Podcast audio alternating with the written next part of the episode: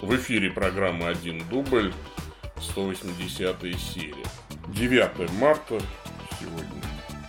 Вчера по причине 8 марта мы перенесли эфир на сегодня.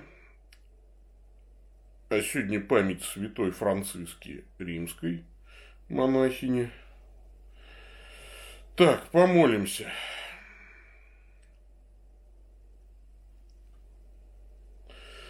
Во имя Отца и Сына и Святого Духа. Аминь. Господи, да не оставляет нас благодать Твоя, которая делает нас преданными священному служению и приносит нам Твою непрестанную помощь через Господа нашего Иисуса Христа, Твоего Сына, который с Тобой живет и царствует в единстве Святого Духа, Бог во веки веков. Аминь. А, итак, всем еще раз привет. Меня зовут Павел Бегичев, я старокатолический митрополит церковной провинции Святого Михаила Архангела. Это программа «Один дубль», в которой я отвечаю на ваши вопросы, присланные на почту вопрос.1.дубль собак gmail.com. И надо бы ввести, конечно, правило, что вопросы надо присылать до начала эфира – Потому что вот сейчас еще одно письмо пришло, а до этого было, я уже начал говорить, до этого было одно письмо, и вопросов как-то мало, то ли это весенний авитаминоз, то ли э, моя миссия просветительская достигла невероятных успехов, и теперь всем все вообще ясно. Не осталось никаких вопросов. А. Ну, э, подобное самообольщение мне неприлично, поэтому я не буду так предполагать. Будем предполагать просто, что программа куда-то скатилась и может не дожить до 200-го своего юбилея. Если не будет вопросов, то и программы не будет, естественно. Ну, то есть, как-то глупо выходить в эфир с ответами на вопросы, если ни у кого вопросов нет. Поэтому смотрите, да, то есть э, здесь э, все естественным образом. Естественный отбор. Программа живет э, в разных форматах уже много лет, с 2014 года, и э, она пару раз закрывалась.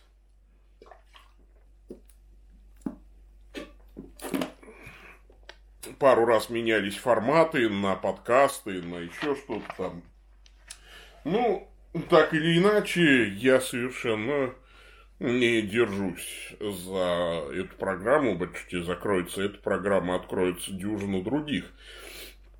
А вот, в конце концов, не все же мне на вопросы отвечать. Но и если вы действительно хотите, чтобы программа жила, то есть смысл вопросы туда присылать. Вот это я к чему.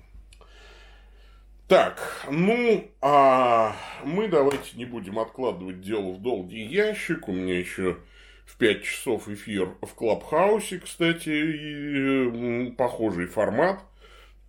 Если кто-то хочет еще в Клабхаусе уже пообщаться голосом, что называется, прям вот в комнате, то, опять же, добро пожаловать в Клабхаус.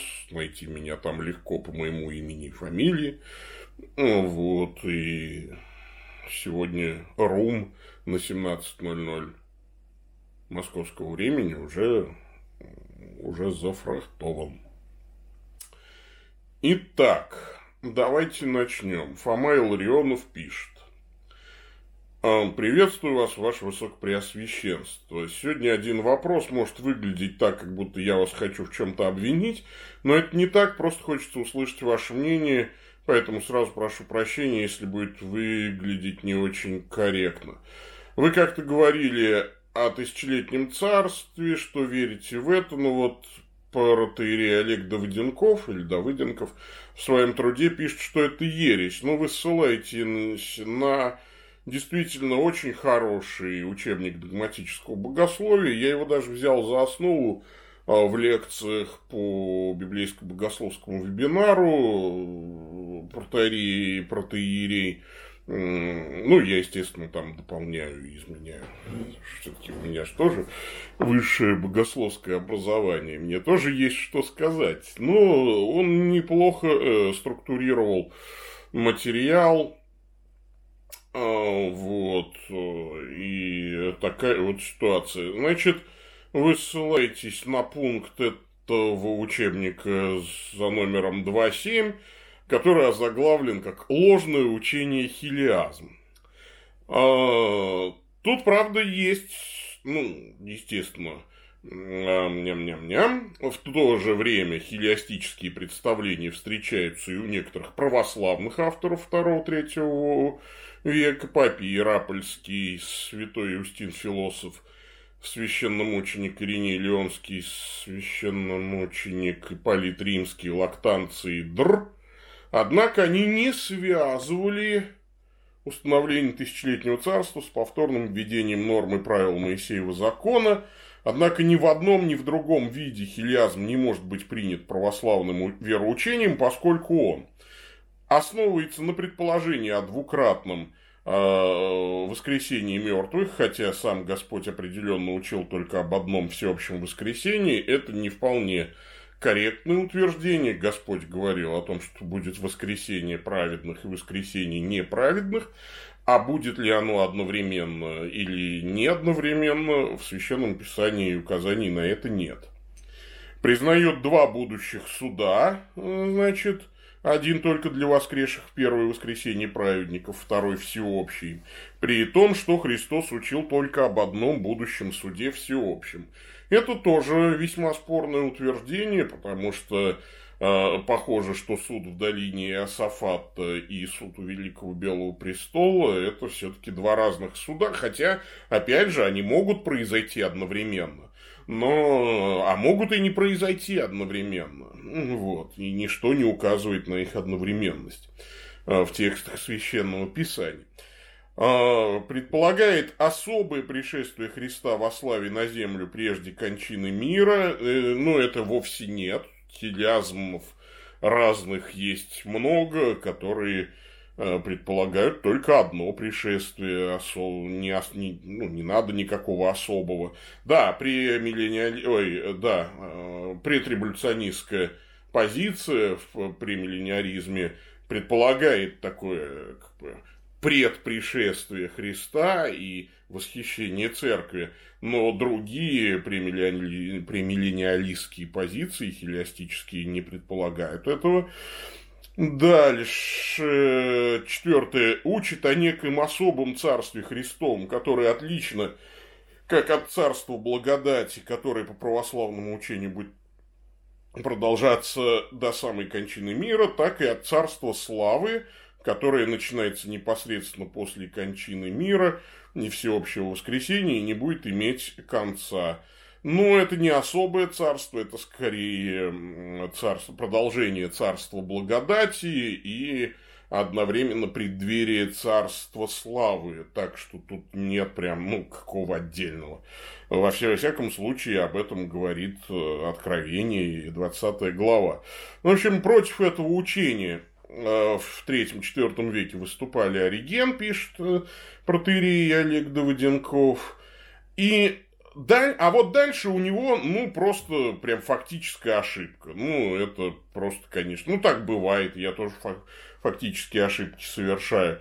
Э, значит, на Втором Вселенском соборе 381 года церковь осудив еретика Полинария Ладикийского, осудила его учение о тысячелетнем царстве. С этой целью в текст символа веры были внесены слова «Его же царствию не будет конца». До этого времени церковь относилась к идеям хилиазма как к частным богословским мнениям, однако с момента осуждения этого учения Вселенским собором для православных христиан разделять такие идеи стало недопустимым. Это не совсем правильно, отец Олег ссылается на э, труд Макария Булгакова «Православно-догматическое богословие». Я там не нашел, правда, ну вот на что он именно ссылается, на страницу 493. У меня электронный вариант. Я бегал сейчас перед началом посмотрел, не нашел про хилиазм там вообще ничего, ну, во всяком случае, поиском. Надо посмотреть, на что он ссылается, поэтому оставим в покое Э, Макария Булгакова, а скажем, что, конечно, большинство исследователей истории Вселенских соборов вам единогласно скажут, что слова «и царству его не будет конца» в Никео-Цареградском символе веры направлены против вполне конкретной ереси э, маркелитов, что ли, да? Ой, господи, помилуй. Вот ведь э, вы, вы, вылетело это из головы. Так, Маркел, да, Маркел, по-моему, точно, да? Да, Маркел. Маркелианство, против маркелитов, да, Маркелиан последователей епископа Анкирского Маркела. А, собственно, в чем была ересь Маркела? Он отрицал вечную ипостась сына, учил, что с наступлением конца мира будет конец Царства Христова и даже самого бытия Христа. Вот, и поэтому как раз против маркелианства и добавлен этот член в символы веры, царству его не будет конца. Поэтому тут вообще с хили... А, хилиазм не рассматривался в, в, на Вселенских соборах и никогда не был анафематствован решениями Вселенского собора. Другое дело, что э, в современных и римокатолических и Э, православных, ну, в римо-католическом катехизисе он вообще назван там как-то очень уничижительно, а, вот, а в православных э, вероучительных изданиях, в общем-то, все признают, что да, это не мейнстрим, но какого-то решения никогда не было принято по поводу анафематства нихилиазма. Это частное богословское мнение. Я его, как частного богословского мнения, не то чтобы прям, ах, умру за него, нет. Я его, ну, мне оно представляется логичным, потому что вот дальше, опять же, протеерей Олег э, говорит, почему надо иносказательно понимать э, упоминание о тысячелетнем царстве в 20 главе книги Откровения. В частности, он это объясняя говорит о чем, да, что вот сатана связан, а, значит, он про связанность сатаны ни о чем не говорит. Он говорит, временное освобождение дьявола из темницы на малое время означает явление на земле Антихриста незадолго э, до конца мира. То есть, э, дело в том, что по 20 главе э, Откровения сатана связан на тысячу лет. А этого мы никак не наблюдаем. И в Писании, в Священном Писании, апостол Павел постоянно там говорит, чтобы не сделал вам ущерба сатана, ибо нам не безызвестны его умыслы. То есть, сатана на самом деле сейчас не связан, да, то есть, э, во всех, во всем святоотеческом учении сатана не Э, рассматривается как связанный. Да, в определенном смысле победа уже совершена Господом нашим Иисусом Христом. И, конечно, иносказательно толковать тысячелетнее царство, наверное, можно, но все-таки вот меня интересует, а сатана в каком смысле сейчас связан-то? Ну, на самом деле нет. Вот. Хотя и тут много таких нюансов, которые никак не укладываются вот, в стройные в стройную картину. Возможно, я как-то и передумаю еще, да, то есть есть, я как раз почитываю, не то чтобы прям активно изучаю этот вопрос, но я сейчас почитываю более внимательно альтернативные точки зрения, вполне возможно, что я буду убежден, так бывало уже у меня не, не раз. Но пока я думаю, что нет никаких причин считать учение о тысячелетнем царстве э, анафематствованным на уровне Вселенского собора, вполне допустимо на уровне частного богословского мнения в это верить. Но надо признать, да, это далеко не мейнстрим, далеко не мейнстрим в богословии, как в западном, так и в э, восточном. Более того, я могу понять брезгливость, с которой пишут о хилиазме, потому что вечно хилиазм воспринимали какие-то сектанты. Это тоже мне вот не нравится. Вот это как аргумент на меня действует угнетающе. Это правда. А, чуть появляется какая-нибудь секта, какое-нибудь лжеучение, сразу первым делом признает хилиазм. А, как будто бы медом намазано это значит, точку зрения. Это, правда, нехорошо как-то. Но, с другой стороны, я как-то не готов Иринея Леонского записать в еретики. Ну, вот, и поэтому давайте уважать хотя бы его мнение, что ли, я не знаю. Так, пойдем дальше. Следующий вопрос от Фомы Ларионова. Вопрос о границе пасторского попечения. Стоит ли пастырю вмешиваться в дела своих посомых, если к нему не обратились, но он думает, что это может навредить посомам? Где вообще граница пасторского попечения? Ведь пастырь – это отец.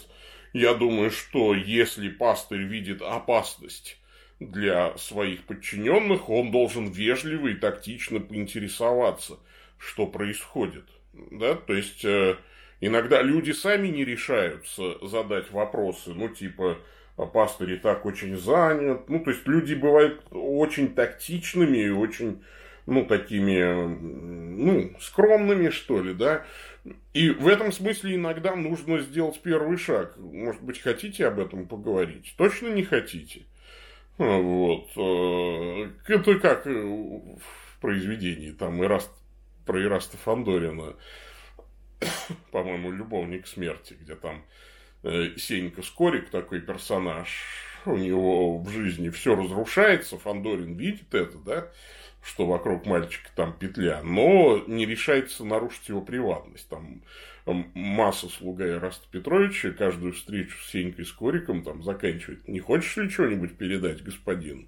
Нет? Ну ладно, тогда значит, до свидания.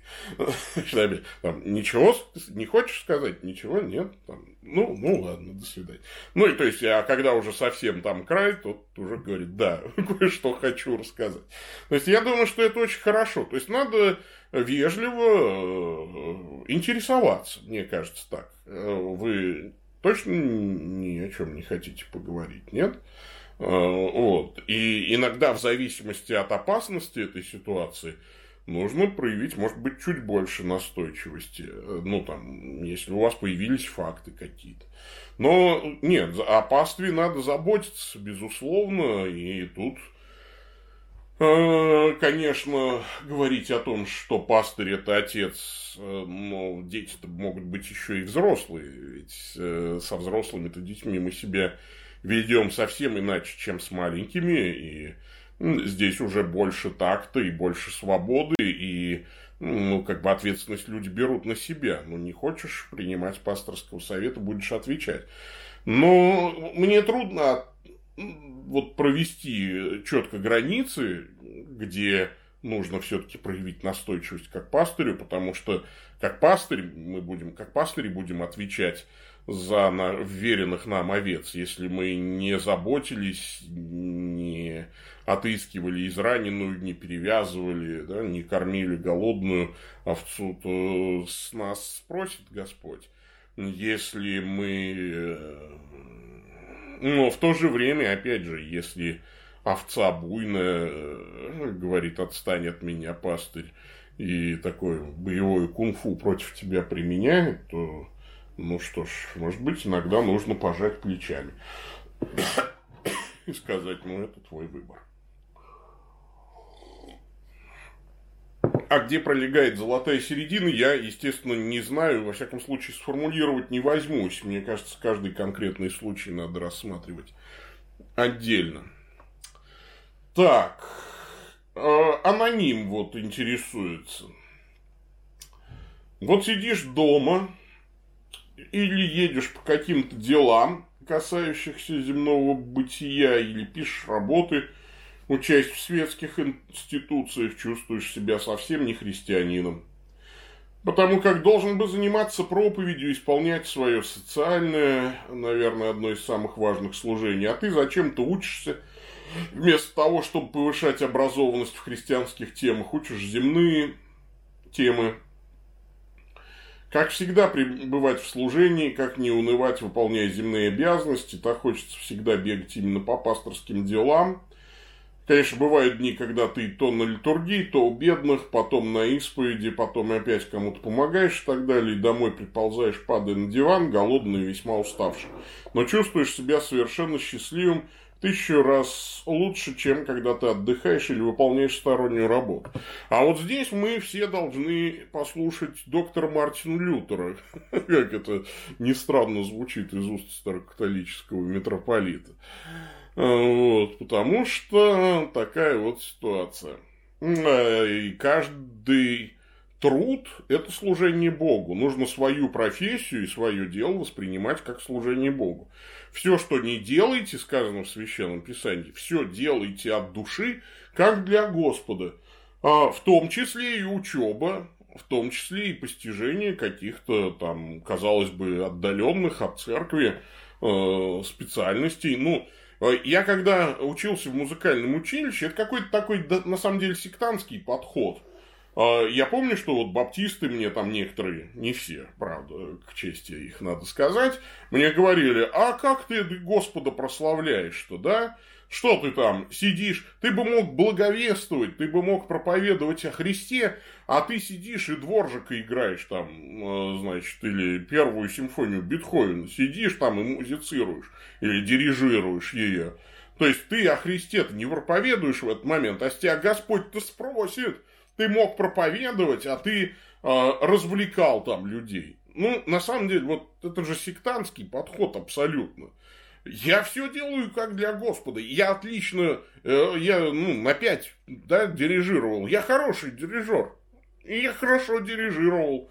И э, мои учителя, и они об этом говорили мне. Потом я перестал быть дирижером. Да, я почувствовал призвание. Не все должны стать профессиональными э, да, священниками. Но я почувствовал это призвание и пошел учиться уже.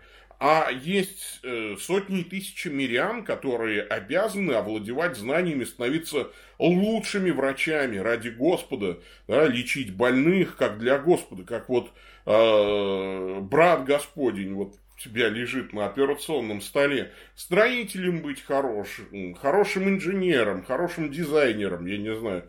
Но тем, любая специальность может служить Богу. И в данном случае эта жертва никак не меньше, чем священник, который стоит за алтарем и служит мессу. Вот, к своим обязанностям профессиональным, а в том числе и учебным, нужно относиться так как, служи, как священник служит мессу с таким же благоговением, с таким же трепетом, потому что, делая хорошо другим людям, ты делаешь это Христу. Вот он говорил, да, что сделали одному из малых сих, то, то сделали мне. Поэтому, если человек послушал первую симфонию, а вы ею дирижировали и получил удовольствие, это Христу вы доставили эстетическое удовольствие. Ну, понятно, что ни один земной оркестр не сыграет так, как на небесах, но интенция вам зачтется. Да? Если вы построили дом, если вы э, там, если вы на лекции хорошенечко послушали скучного профессора, несмотря на то, что вам хотелось есть и спать, потом на пятерку сдали э, свой предмет и стали отличным, классным специалистом, вы послужили Господу в этот момент. Это очень э, твердо надо осознавать, конечно же. Вот. Э, вот некий Иннокентий. Почему четыре вопроса? Ну, я не знаю. Слушайте, я вот не читал этот вопрос заранее. Поэтому есть смысл заранее а, значит, что-то присылать, если вы хотите, чтобы ответы были хоть чуть-чуть обдуманными. Вопрос от Иннокентия. Мир вам, владык Павел. Очень радуюсь вашему служению, пусть Бог благословит вас. Вопросы касаются качества пресвитера. А, значит, в первом послании Тимофею, в третьей главе, а, значит, которыми должен обладать пресвитер епископ, в связи с этим возникает ряд вопросов. Обязательно ли пресвитер человек семейный. Нет, не обязательно. Он должен быть муж одной жены, ну, в том смысле, что он мужчина одной женщины. То есть, э, он в сексуальном отношении безупречен. Если он женат, то жена – это единственная женщина, с которой он имел когда-либо интимные отношения. Понятно, что это каноническое требование в последнее время ну, к нему, как бы, ну, то есть, подходит менее ригористически, применяется диспенсация. Как правило, долго ли он может, должен быть в браке? Как долго он должен быть в браке? Ну, я думаю, что это не так важно, важно качество его брака, чем количество времени. Если человек 50 лет бьет свою жену, ну, как-то мне кажется, что выслуга лет здесь совершенно не имеет никакого значения. Это плохо, если человек бьет свою жену в течение 50 лет, да? хотя в браке он давно. Причем здесь это вообще? Может ли пресвитер быть без детей? Может, естественно, потому Бог не дал детей. А в тексте упоминаются дети. Если не все дети в церкви, может ли он оставаться пресвитером? Если это взрослые дети, конечно, может, если они, будучи взрослыми, вы сделали такой выбор. А вот если он детей своих не крестил, если он, э, ну, он не может совершать служение, если дети не крещены. Не может, э, ну, то есть, если они не в церкви, вот пока они дети, пока они в его власти, то он, ну, то есть, он их не воспитывал, Э, в учении Господнем, каким он может быть пресвитером? Конечно, не может быть пресвитером. Он своих детей-то покрестить не смог и воспитать в учении Господнем. Ну, хотя младенцев, что, какой труд их покрестить и так далее. На самом деле бывают разные ситуации, очень, конечно, и каждая ситуация. Есть такая штука, каноническое право, и, и это каноническое право отвечает на все трудные вопросы более-менее подробно. Так, все, кончились вопросы. Так, что у нас тут в чате? Добрый день, Ваше Высокопреосвященство. В эфире, спасибо, Алексей. Александр Гонин, у меня вопрос. Я масон, я грешник. Знак вопроса. Поскольку между двумя местоимениями я у вас нет запятой, то, видимо, знак вопроса относится к обоим утверждениям. Я масон, я грешник. Не знаю я, масон ли вы и грешник ли вы. Я же вас не знаю. Я знаю, что все грешники. А, и в этом разницы нет, э, в этом смысле нет разницы между масоном и не масоном. Ну вот. А, так, добрый. Как понимать стих «Только бы нам и одетым не оказаться нагими»? Ну, это на суде, Господнем, на частном суде.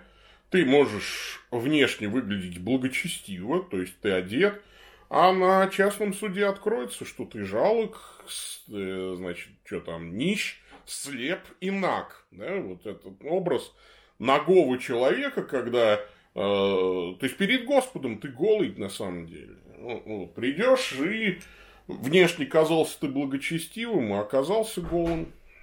Ну, вот, нет у тебя праведности никакой. Это вообще образ еще из Ветхого Завета. Вот. Ногой, значит, грешный, да, то есть э, покрыл, э, поэтому там простру на тебя одежды мои, да, там, покрою наготу твою. То есть быть покрытым одеждой, это значит быть покрытым праведностью. А быть голым, значит оказаться неправедным, да. Ну, тут есть смысл говорить об, э, об огне Божьего суда. А, может ли священник учиться в светском заведении? Стоит ли? Ну, если э, нужно, как? Если, допустим, э, просто человеку хочется, но если это не мешает служению, то почему бы нет? Ну, как хобби, в конце концов, да? А тем более, если вынужден человек зарабатывать. А для того, чтобы зарабатывать, достаточно нужно иметь какую-то квалификацию. Апостол Павел шил палатки. Ну что, иногда приходится шить палатки. Для того, чтобы э, поехать во второе миссионерское путешествие, надо э, какое-то время пошить палатки. Ну и во время шитья палаток ведь можно благовествовать, да, и Павел этим и занимался, а также и учась в светском учебном заведении, приобретая специальность, можно оставаться и священником, и быть светом Христовым. Как вы относитесь к главному храму военных сил в России? Я никак к нему не отношусь. Я не, не... Слава тебе, Господи, я как старый католик и не обязан комментировать храмы других конфессий. Вот, я, я его толком-то и не видел. Не знаю, но идея в том, мне не нравится идея, когда вот у нас храм для теннисисток, вот у нас храм для феминисток, вот у нас храм для военных, а вот у нас храм для филателистов. А, это не храм войны, это православный храм, не надо передергивать. Вот. Другое дело, что он там... А, ну, то есть, опять же, это очень тонкая грань, когда храм там приписан там студентов храм, филателистов храм и так далее. Ну, вот. Это плохо, конечно. Храм должен быть храмом для всех, а то, что вы, Виталий Быстров, скорее всего, не в теме, это видно по тому, как вы формулируете вопрос. Вы, принципе, видимо, не понимаете еще пока, о чем спрашиваете. Изучите матчасть. Так, ну все. Давайте мы э, закончим, потому что... А, что, собственно, вопросы кончились.